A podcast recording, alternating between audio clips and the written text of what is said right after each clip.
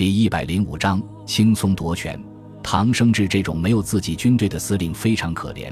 直到孙百里和几名卫士走进他的办公室，还不知道发生了什么事情，迷惑不解地问道：“孙将军，你不在前线指挥部队，跑到这里干什么？”孙百里笑着说道：“听说唐司令身体欠佳，不能事事，军队不可一日无帅。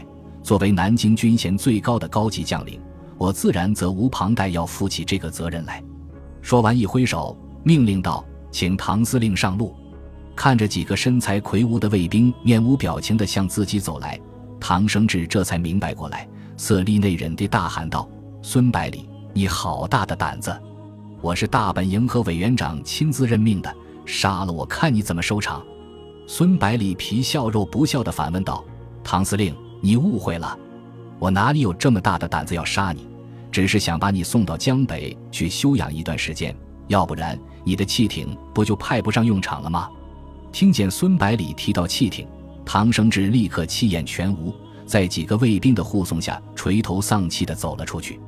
解决了唐生智，孙百里立即以十九路军总指挥兼军长的名义电告大本营，称唐生智病情恶化，已经神志不清。与前线指挥官紧急磋商后，派专人护送其到后方治疗，自己暂时接替唐生智指挥南京卫戍部队。由于唐生智在就任南京卫戍司令之前就已经抱病在身，大本营就没有多想。再加上南京的部队都是中央军嫡系中的嫡系，不可能做出对中央不利的事情，就顺水推舟任命孙百里为新的南京卫戍司令，全权指挥首都保卫战。孙百里接管部队后发布的第一条命令，就是要求参谋部用最快的速度拟定撤退平民的方案，同时取消唐生智此前下达给北岸部队的格杀令，不再禁止渡江。自备船只的平民随时都可以渡江，由军队提供保护。接着又命令警察和宪兵部队对各政府部门的办公地点等要害部门进行清查，把重要的文件资料登记造册，准备转移。然后再派人到兵工厂员工的家里进行劝说，让技术人员继续到厂里上班，利用库存的原料生产武器弹药支援前线。作为交换条件，这些人的家人将是第一批撤离南京的人员。与此同时，孙百里让十九路军军部直属的特务营接替宪兵团的防务，让他们来维持市区的秩序，使民众能够井然有序地撤退。为了安定军心。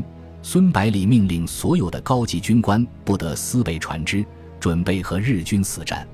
当天晚上，各式各样的船只满载着市民朝北岸驶去，开始了撤退的序幕。与此同时，孙百里在卫戍司令部召开军事会议，协调全军的行动，准备下阶段的战斗。参加会议的有教导总队的总队长桂永清、第八十八师师长孙元良、第八十七师师长王敬久。第三十六师师长宋希濂和十九路军独立师师长钟武，孙百里说道：“诸位，我们的部队虽然都有不同程度的伤亡，但是不客气地说，到目前为止，这几支部队依然是国军中战斗力最强的。这也是大本营选择你们来保卫南京的原因。如果还不能重创敌军的话，肯定无法向全国民众和大本营交代。故而，我想在此和日军好好打一仗。”希望你们能鼎力相助，王敬久问道：“我的部队已经伤亡过半，几乎丧失了战斗力，如何继续战斗下去？”宋希濂和桂永清也说自己的部队伤亡很大，只有孙元良刚刚得到高山郡带来的数千人，稍微好过一点。孙百里说道：“我的部队损失较小，可以把第八十七师和教导总队替换下来休整几天。”第八十八师由高山郡的部队暂时在前面顶住就可以了。我军在江北还有部队，可以在转移市民的时候接过来补充。另外，市民当中有很多年轻人不愿意撤退，要求和军队一起战斗，兵力的问题不会很大。孙元良说道：“你说准备打巷战，可是我们都没有这方面的经验，怎么打呢？”钟武说道：“这个问题容易解决。”我们十九路军先后两次在上海和日军相战，积累了相当的经验，可以和弟兄们一起分享。孙元良又问道：“日军的上海派遣军加上第十军，兵力差不多有二十万，还有海军和空军助阵，怎么打都很难顶得住。这几天，日军第六师团连续冲击中华门，攻势非常凶猛，有好几次都险些破门。孙百里解释道：“如果打起巷战，日军的空军和海军就变成了摆设，派不上用场。因为敌我双方的阵地肯定是犬牙交错，我中有你，你中有我。”桂永清问道：“既然你们巷战的经验都是和日军打仗积累的，那么敌人不也同样积累了经验？”孙百里回答道：“第一次打巷战是在一二八事变中，当时的对手是日军海军陆战队。”日本的海军和陆军向来对立，不可能分享作战经验，尤其是失败的经验。第二次是淞沪会战的时候，主要的对手是上海派遣军的部队，其中第九师团被我们全歼，就是因为不适应城市作战的特点。